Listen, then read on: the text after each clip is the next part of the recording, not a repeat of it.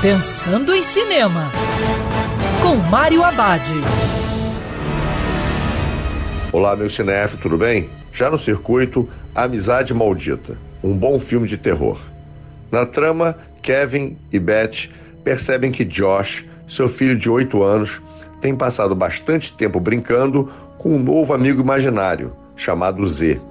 O que no começo parece uma relação inofensiva, rapidamente se transforma em algo destrutivo e perigoso. É quando Beth começa a desvendar o seu próprio passado que ela descobre que Z pode não estar apenas na imaginação do filho. No primeiro momento, a amizade maldita parece mais um projeto terror envolvendo uma criança e seu amigo imaginário. Será que é um espírito do mal ou algo que só existe dentro da cabeça do garoto? O que torna o filme interessante é a forma como o diretor Brandon Christensen conduz a narrativa. Ele sempre deixa em aberto o que poderia estar acontecendo com o garoto. E lembrando, siga os protocolos de segurança, porque é sempre melhor ver cinema dentro do cinema.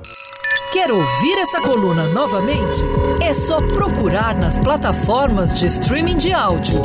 Conheça mais dos podcasts da Band News FM Rio.